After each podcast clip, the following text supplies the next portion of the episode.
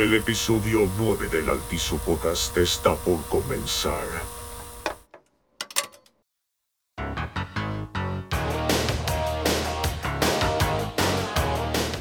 Y no pongo más porque YouTube me tira el copyright.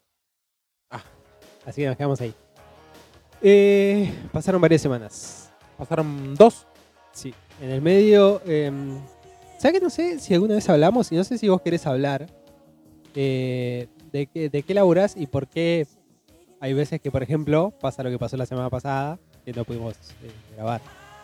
Ah, sí. eh, sí, sí. Soy psicólogo, primero.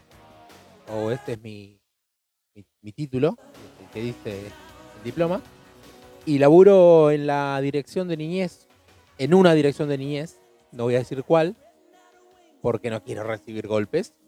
Este, y a veces tengo que hacer traslado de niños con los cuales se ha tomado alguna medida de protección. Entonces, la semana pasada íbamos a grabar y me tuve que quedar hasta las 10 de la noche, siendo que mi horario normal de salida es a las 3 de la tarde.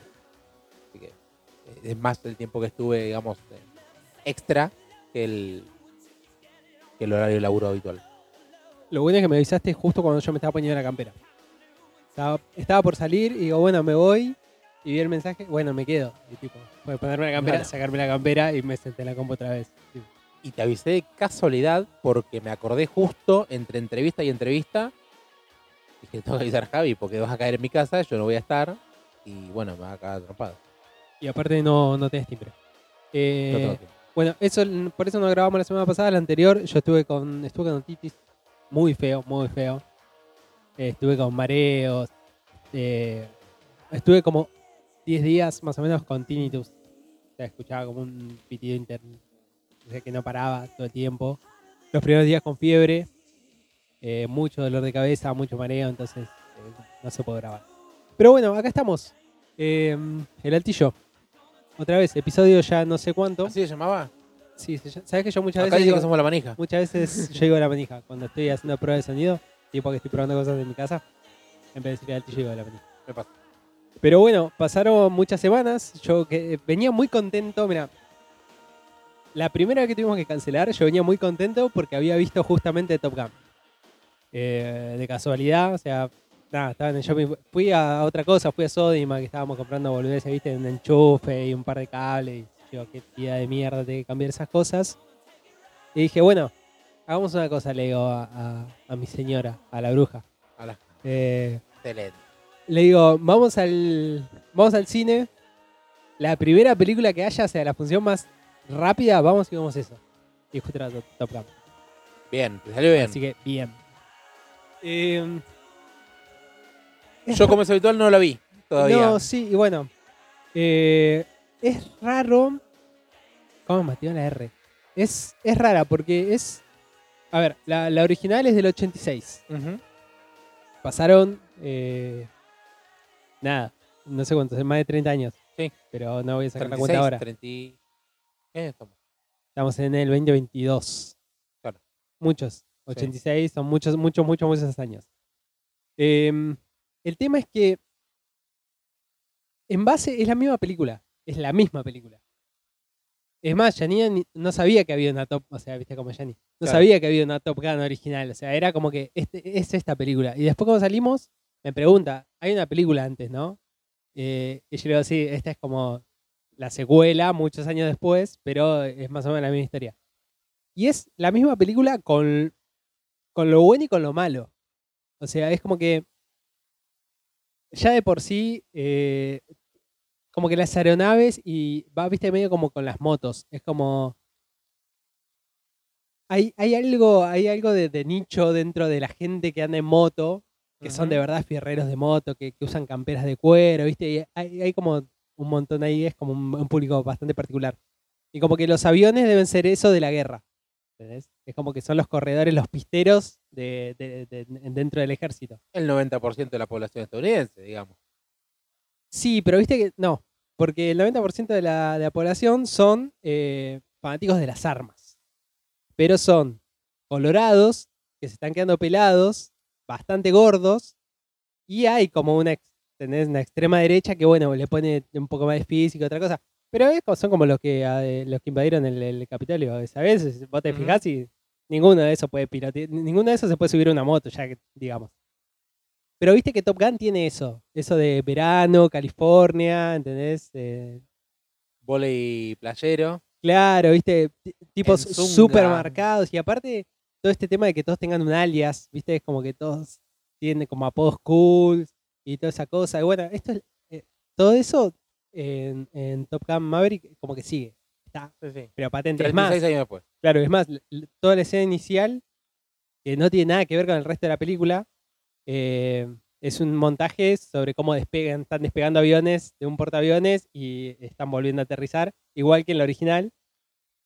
Pero es como que pasa toda esa escena y después un punto en negro y aparece recién eh, Tom Cruise ahí arreglando un, avioncito y dice, uh, mirá, me tengo que ir a laburar, se sube a la misma moto de siempre y sale todo fachero, ¿viste? Y él va corriendo mientras ve despegar un avión, todas esas cosas. Pasa todo lo mismo. O sea, pasa exactamente lo mismo que en, en la original. Con- ya digo, con lo bueno y con lo malo, ¿viste? Con todo eso de, de- de los rubios perfectos y que son, son todos como que súper hegemónicos. eh, ¿Tiene las mismas vibras Y al que- homoeróticas? sí, sí, todo el tiempo. Excelente. Eh, y viste que todo- todos esos, mi- esos micromachismos, esos comentarios, eh, estoy, estoy igual. Pero eso no quiere decir que sea una mala película. Es muy buena película. Y es muy buena película, creo yo, justamente porque está Tom Cruise y están las exigencias que tiene él y todo ese tema de no usar CGI, viste, de que los efectos sean lo más real posible y todo, la sentís como muy...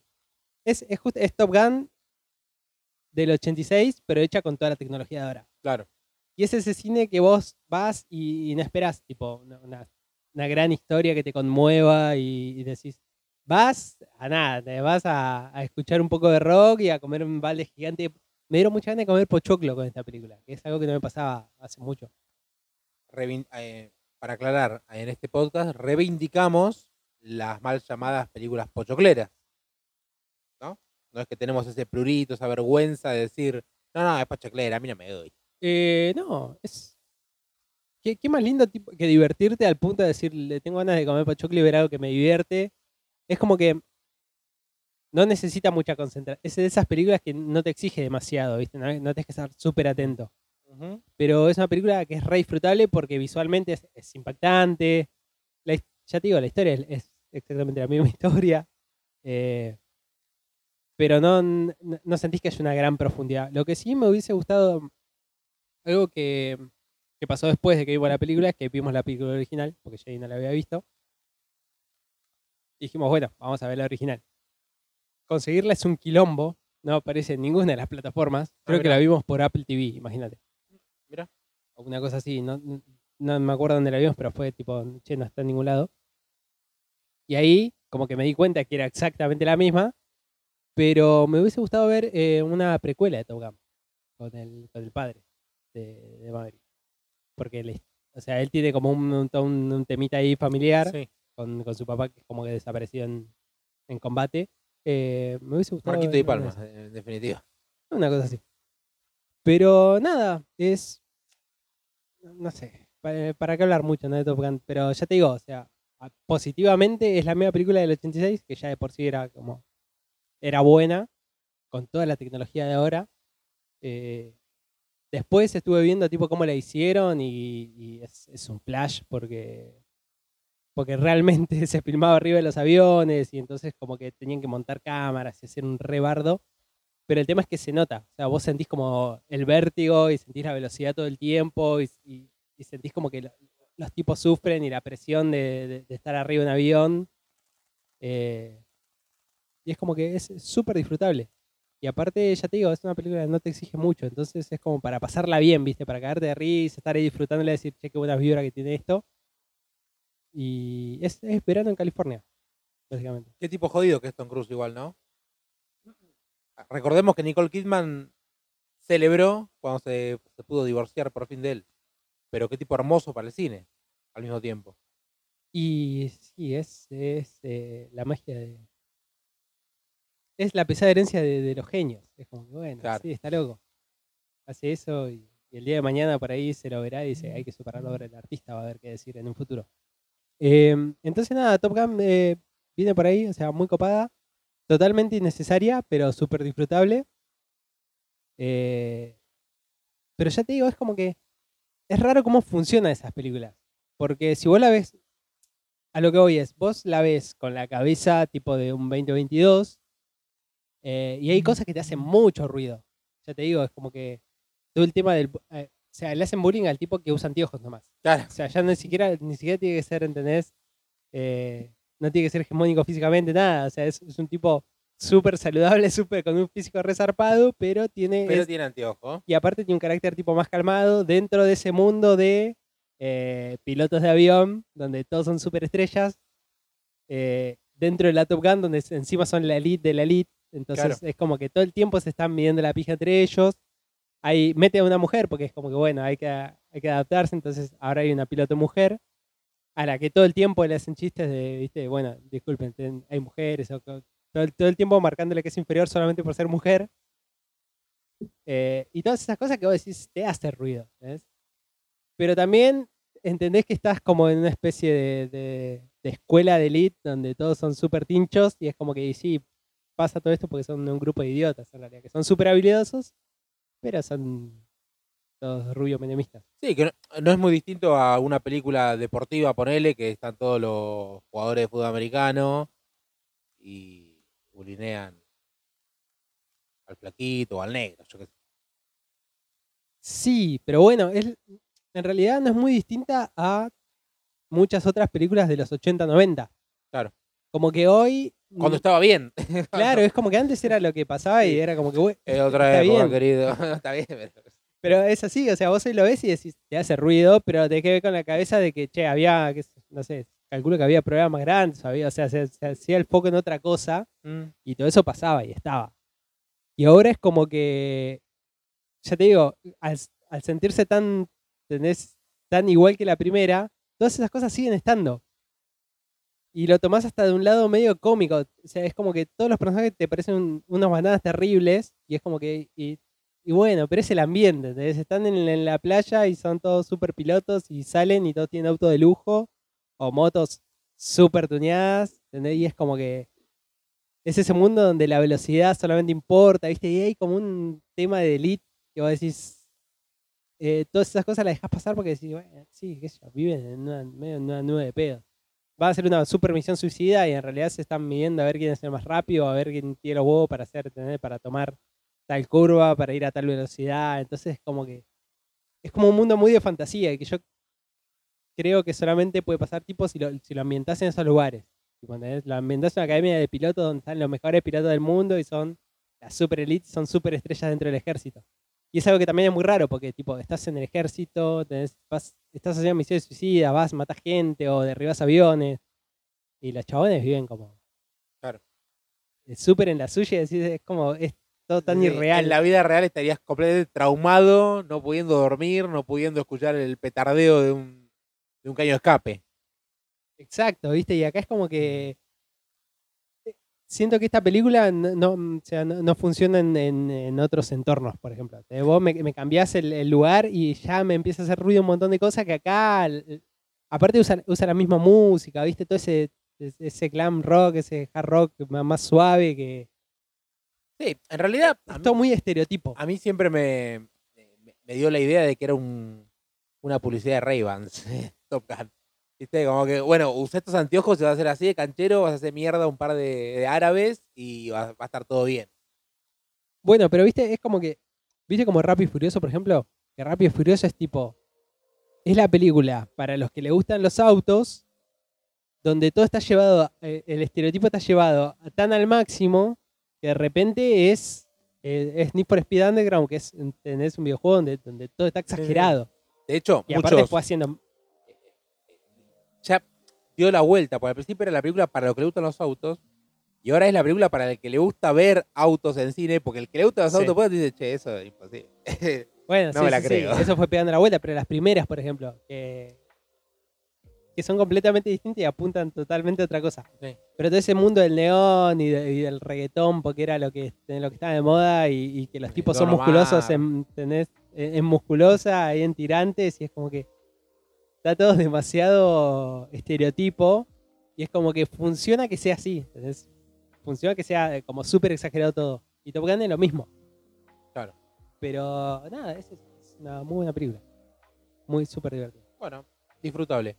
¿Y qué más viste, Javi?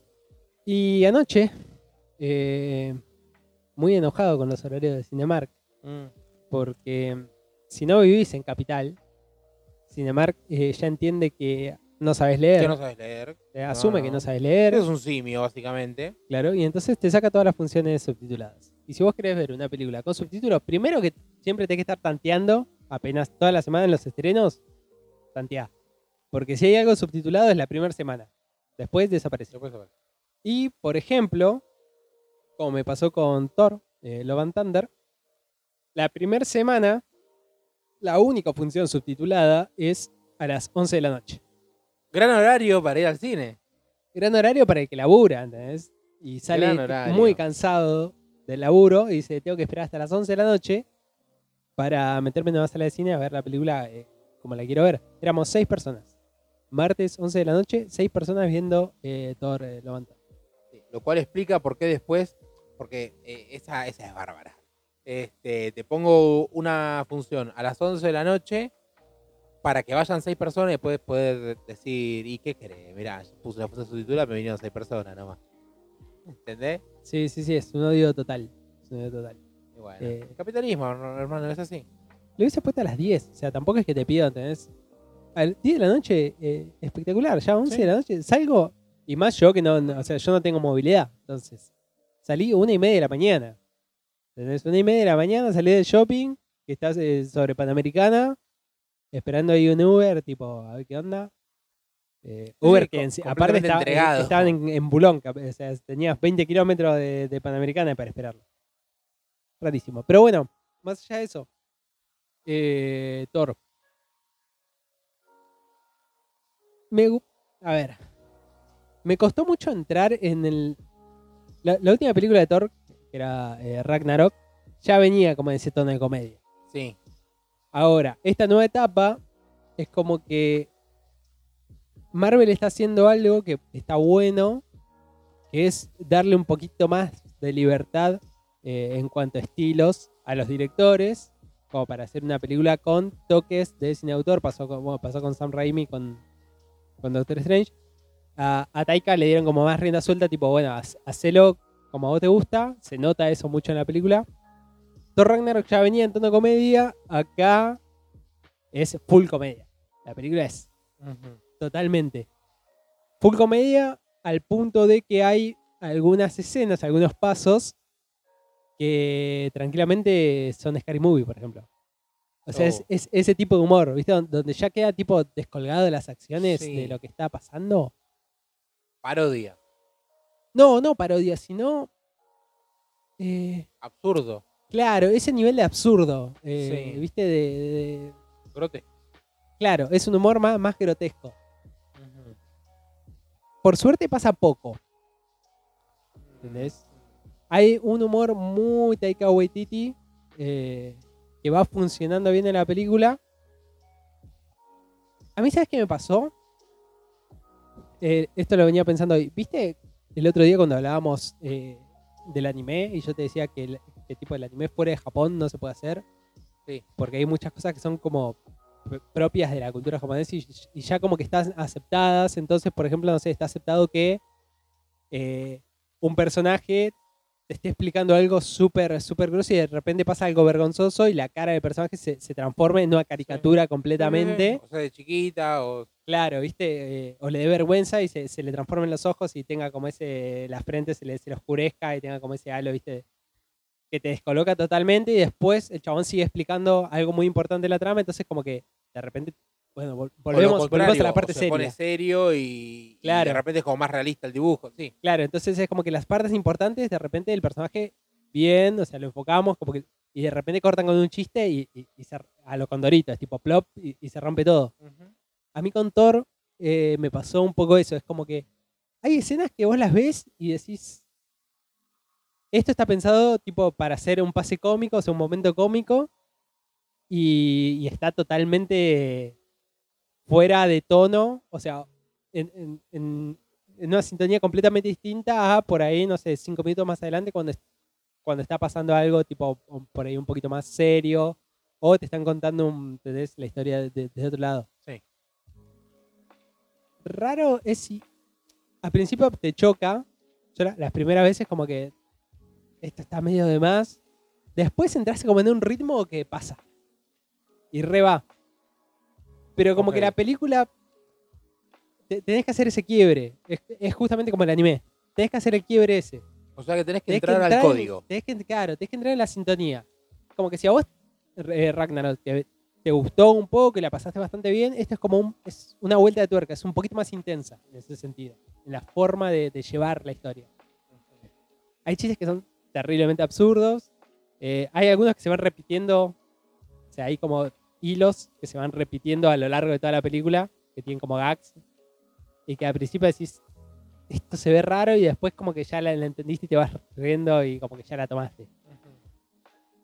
El tema es que es como que hay mucha, mucha comedia, Sí. pero atrás hay una historia que me copó bastante. O sea, como de fondo, La de Gore, la de Tori Jane. las dos. Por motivos distintos, pero las dos. La de Gore porque, porque, porque también es- ¿Qué tal eso? a mí me gustó mucho. Ok. Se me, se me hace que, es, que, que el, el chabón está muy bien. Es por lejos el mejor de, de- de toda la película. Es el que tiene la historia por ahí más interesante. Es la que aparte, eh, como que la compras de una. Es, es como lo que pasa con Thanos. Viste que Thanos es, eh, es el villano, pero no es tipo la maldad encarnada que lo único que quiere ver el mundo arder. O sea, hay como una historia atrás. Con Gore pasa lo mismo. Es súper lógico lo que plantea. Bueno, con Gore pasa algo, pasa algo muy parecido.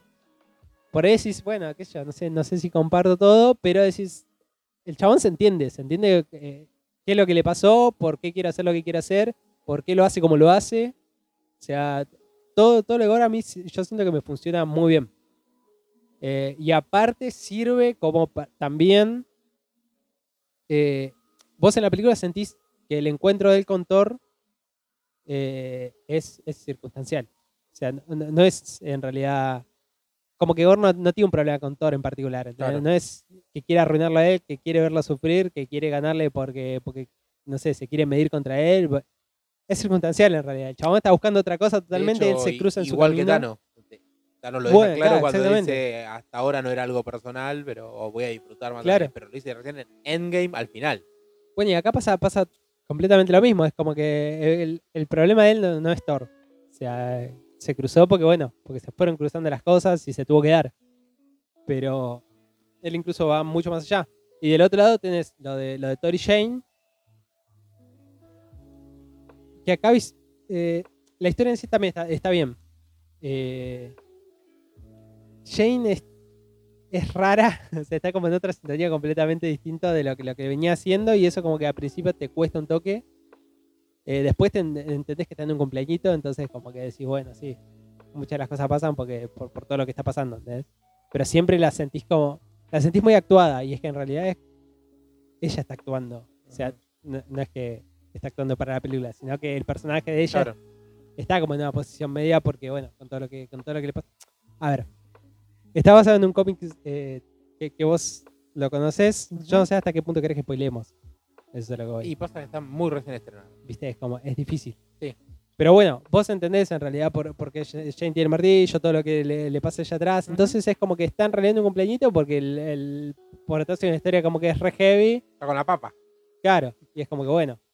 Sí. Eh, entonces en muchos, en muchos aspectos, en muchas partes la ves como que sobreactuando muchos, muchas situaciones. Pero la historia de ellos está buena. El crecimiento que tiene Thor eh, a lo largo de la película está muy bueno también. Eh,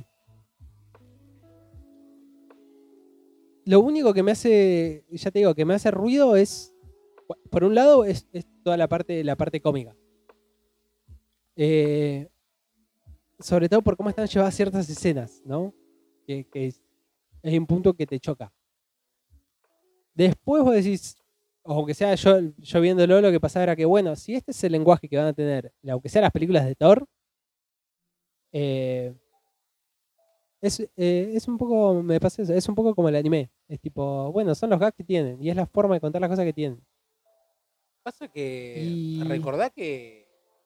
Mundo Oscuro, la 2, era un torre aburridísimo. Aburridísimo.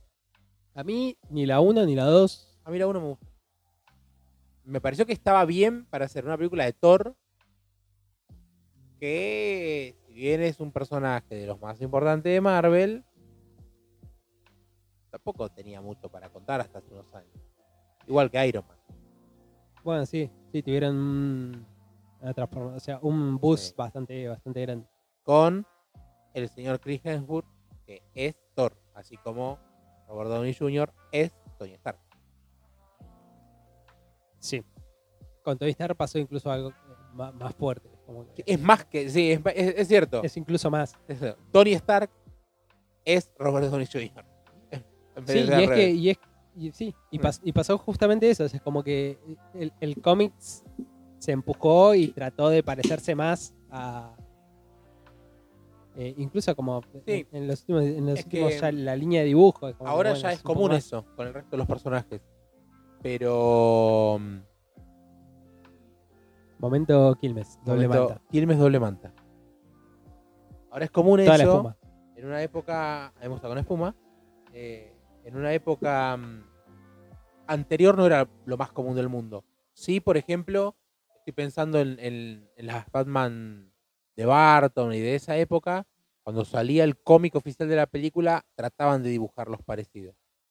Pero era solo para el cómic. No es que en las series regulares eso se generalizaba. Después de la serie regular, Bruce Wayne era el Bruce Wayne de siempre, Clark Kent era el Clark Kent de siempre. Bueno, acá lo que está, aunque sea Marvel, lo que yo siento que están tratando de hacer es diferenciarse con los videojuegos. Eh, el último videojuego, por ejemplo, el último juego de los Guardianes de la Galaxia, todo lo que es la estética Juegazo. t- trata de, trata de diferenciarse de las películas. Sí, es verdad. Pero en un momento, tipo como que los cómics, era como que, ya te digo, sobre todo con estos personajes que, que no era que, wow, son una super eminencia, es como que tienen mucha historia, pero no tienen una libertadora, ¿entendés? O sea, no tienen su momento de gloria. O sea, vienen eh, siempre jugando medio en la B, ahí mitad de tabla. eh, y las películas lo empujaron un montón, entonces como que, bueno, vamos por ese lado. Yo creo que ahora que ya tienen todo súper armado y que tienen el, MCU, ¿no? que, es, un monstruo gigante que ya medio que va caminando solo, con los videojuegos, que saben que también es algo que tiene llegada, eh, tratan de, aunque sea desde el lado de estilo, empezar a diferenciarse un poco por ahí. Ah, bueno, te estaba diciendo, todo esto pasa de comedia, es una de las cosas que a principio me hizo ruido, y después otra cosa es es que visualmente mucha- muchos momentos son medio chocantes. Hay como una... Estás hablando de VFX. Están chotos. No, no, ¿No? solamente... no, o por ahí sí. Debería mirarla de vuelta prestándole mucha atención a eso. A mí lo que me, lo que me hacía ruido es que todo se ve como súper pulcro, súper eh, súper limpio, es como que ellos están siempre perfectos. Eh, súper lleno de colores, incluso hay, hay veces que los colores como hasta chocan. Vos decís, si, si se aparece Thor acá, ¿entendés? De repente, no, la armadura no le va a brillar tanto, ¿entendés? La capa no va a estar siempre tan, tan perfecta, ¿entendés? En- Es como que parece todo como muy acartonado en algún momento. Por ahí son por los efectos. Los efectos puede ser que ayude a eso, a que se vea todo siempre así. Pero que sea toda la primera etapa de Marvel es como que había como algo más realista visualmente. O sea que estamos teniendo- un choque. Estamos, estamos teniendo, están teniendo un problema grande con las empresas de efectos especiales en, en lo que es Disney.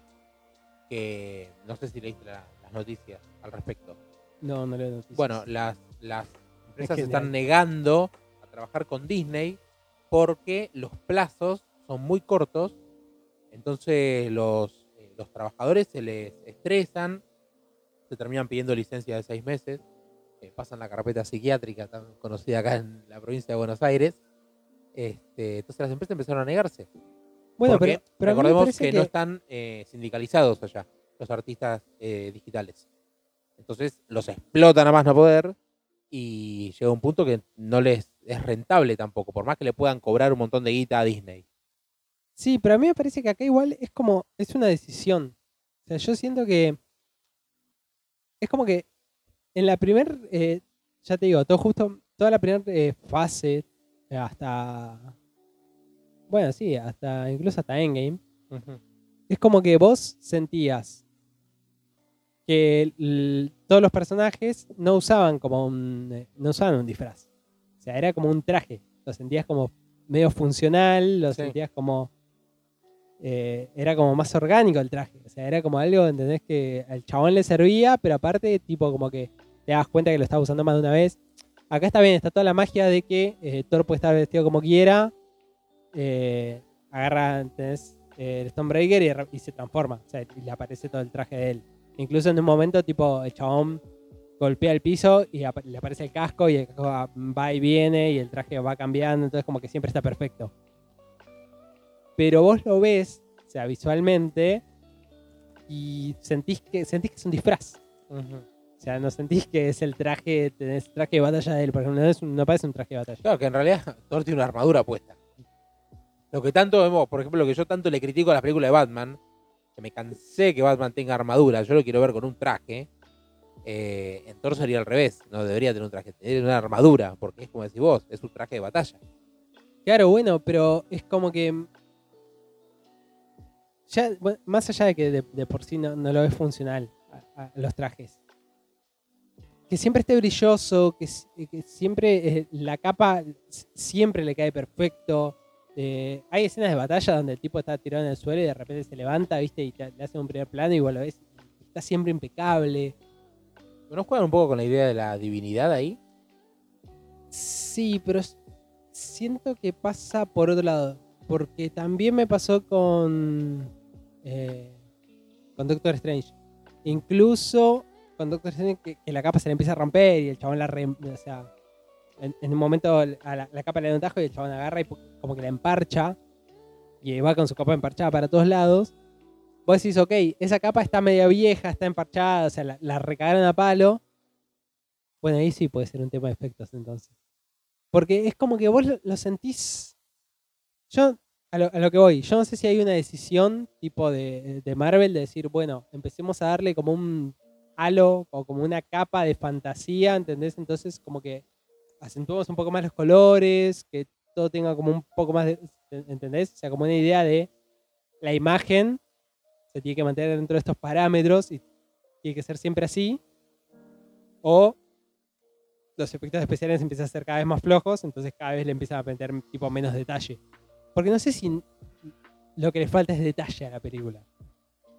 Yo siento que hay como una decisión de que, de que siempre se vean así. Es raro. Sí. Eh, y aparte es difícil de explicar, pero seguramente cuando vos veas la película me vas a decir, sí, algo hay ahí. Pero ya lo empiezo a ver como repetido. Pasa más allá de los efectos especiales. Es como que para mí empieza a ser a propósito. Empieza a tener como una línea que aparte va de la idea de empecemos a hacer eh, películas más, eh, más exageradas o más intensas en el punto de- desde donde lo queremos tomar. Entonces, esta es cómica, bueno, dámosle una vuelta de tuerca más. Esta tiene que tener elementos de terror, vayamos un poco más a fondo. ¿entendés? Es como que empieza a ser más eh, más intenso todo. ¿entendés? Entonces, cuando, cuando tiene que ser de terror, es como que siempre tiene una vuelta de tuerca y las escenas son como súper de terror, súper exageradas en lo cómicos. ¿entendés? Como que va por ahí. Que por un lado yo lo estoy pensando y digo, bueno, por ahí también tratan de empezar a tomar una forma distinta en cuanto a cómo tiene que ser el cine de superhéroes. Porque si bien eh, hace 10 años Mar- vinieron y dijeron, mira, el cine de superhéroes tiene que ser así, y va por este lado, y vino DC y dijo, no, nosotros tenemos que hacer algo distinto a ellos, entonces hicieron todo lo contrario y fueron por un camino totalmente distinto. Y no pudieron. Por ahí acá, en base a lo que estén pensando o el rumbo que quiera tener el, el universo de Marvel, dicen, bueno, ok, vamos a empezar a tomar como estas directrices, que todo se empiece Sí. a, bajar con estos lineamientos. No sé cómo van a hacer para sobrevivir a la saturación que están generando. Porque vos pensás que antes tenías dos o tres, dos o tres como mucho, tres películas por año. Y ahora tenés ¿cuánto? series, películas. Sí. Hoy terminó eh, Miss Marvel, Miss Marvel. que todavía no lo vi. No, y bueno, vos fíjate, ahí tenés. ¿Tenés ganas de verla? Me venía gustando mucho y, y- Yo, Hawkeye, me moría de ganas de verla. ¿eh? Hasta cuando se estrenó el primer capítulo. Vi el primero, vi el segundo, lo terminan los dos o tres meses. sí, me viene pasando eso. Bueno, esta película, ya de por sí esta película es como que... No es que diga, no, no tengo ganas de verla. Es, la voy a ver cuando, cuando tengo un rato. Sí, obvio. No, no me voy a morir por ir a una van premiere o por ir tipo, ¿entendés? El día del estreno y. Tipo, la voy a. Ya como que solté un poco el pie del acelerador ese. También así me las tomo un poco más tranquilo y como que puedo llegar a disfrutar de esto. Pero entiendo que hay un. Ya te digo, el cambio es. eh, es más macro. ¿entendés? Es como más. Sí, bueno, y aparte, unos alineamientos generales. pensá que todavía no tenemos nuevo. Nuevo gran villano. Lo, lo estoy No. diciendo. No, el gran ya está, lo que es muy serio y no tenemos nuevo equipo de Avengers confirmado. Bueno, también sí. No, Sí. no sé cuándo viene la próxima Avengers. No, No. no, no está No ni hay, no hay nada. planes. Recién ahora se dijeron que iban a confirmaron, va, eh, Capitán América 4 con Anthony Mackie. Este, así que esto puede ir para largo. El villano va a ser Kang, calculo yo, eso ya está más que Sí, más que visto. sí, bueno, viene por ahí. En Ant-Man 2, eh, 3, perdón, tiene que tendría que aparecer, en teoría. No sé. Sí. El tema es que el- eh, eh, no creo que vaya. Bueno, sí, en realidad sí a ir por el lado de un mega evento. Pero en el medio. No creo que todas las películas estén como. De hecho, no le están haciendo. Apuntando, como pasó con Thanos, tipo a un mega evento que esperemos años. Claro. Porque, por ejemplo, con Thanos sabíamos que Thanos tuvo el viaje más largo del mundo hasta, hasta, hasta que llegó, por Sí, sí. O sea, siempre era- estaba piñendo, siempre estaba en la viaje, amenaza siempre estaba llegando y aparecer. nunca aparecía. Tal cual. Y acá no sé si van a hacer lo mismo. O sea, no sé si lo van a presentar tipo acá, ¿entendés? Como el, el tipo que está ahí a punto de romper todo y nunca pasa. Me parece que. Yo creo que entendieron que eso no, no, no puede. O sea, es un costo muy grande hacer todo eso, ¿entendés? Y mantener la atención y van a ir por, por ahí por historias más. un poco más chicas o, o más segmentadas por ahí, en donde no aparezcan todos. Pasa que se hablaba de que iban a adaptar la guerra a Chris Krull. Se habla todavía de Bueno, que sí, iban a hacer Secret pero de hecho-. Siempre hay como un. Sí. En, la- en las últimas series, aunque sea, siempre hay como un- una, una punta, un guiño. Ahora, vos fijate que estamos ya bastante avanzados en la fase 4. Porque se sumaron todos estos, estos productos son las series. Y todavía no hay un rumbo claro. A esta altura, en la saga del infinito, ya sabías que está bien, por ahí tarda dos o tres películas más, pero tarde o temprano había algo con las gemas, había alguien que las estaba juntando. Ahora las gemas de repente son, son nada. No, nos mostraron en Loki. Este, y se metieron con la, con la cuestión multiversal, cuando no sé si era tan necesario. Porque en realidad, si vos querés presentar a Khan como villano, lo puedes presentar como viajero del tiempo. De la mierda. Entonces, no sé para dónde va a ir bien. No, cosa. por ahí podrías haber, haber abierto el multiverso des- después de Kang. Fue de. Joder, Arreglándole las cosas a Kevin Feige. Kevin, esto es así. Vos tendrías que haber presentado a Khan, un par de películas, pelean, le ganan, de repente sale otro y vos decís, loco, le acabo de ganar. No, es, soy una variante.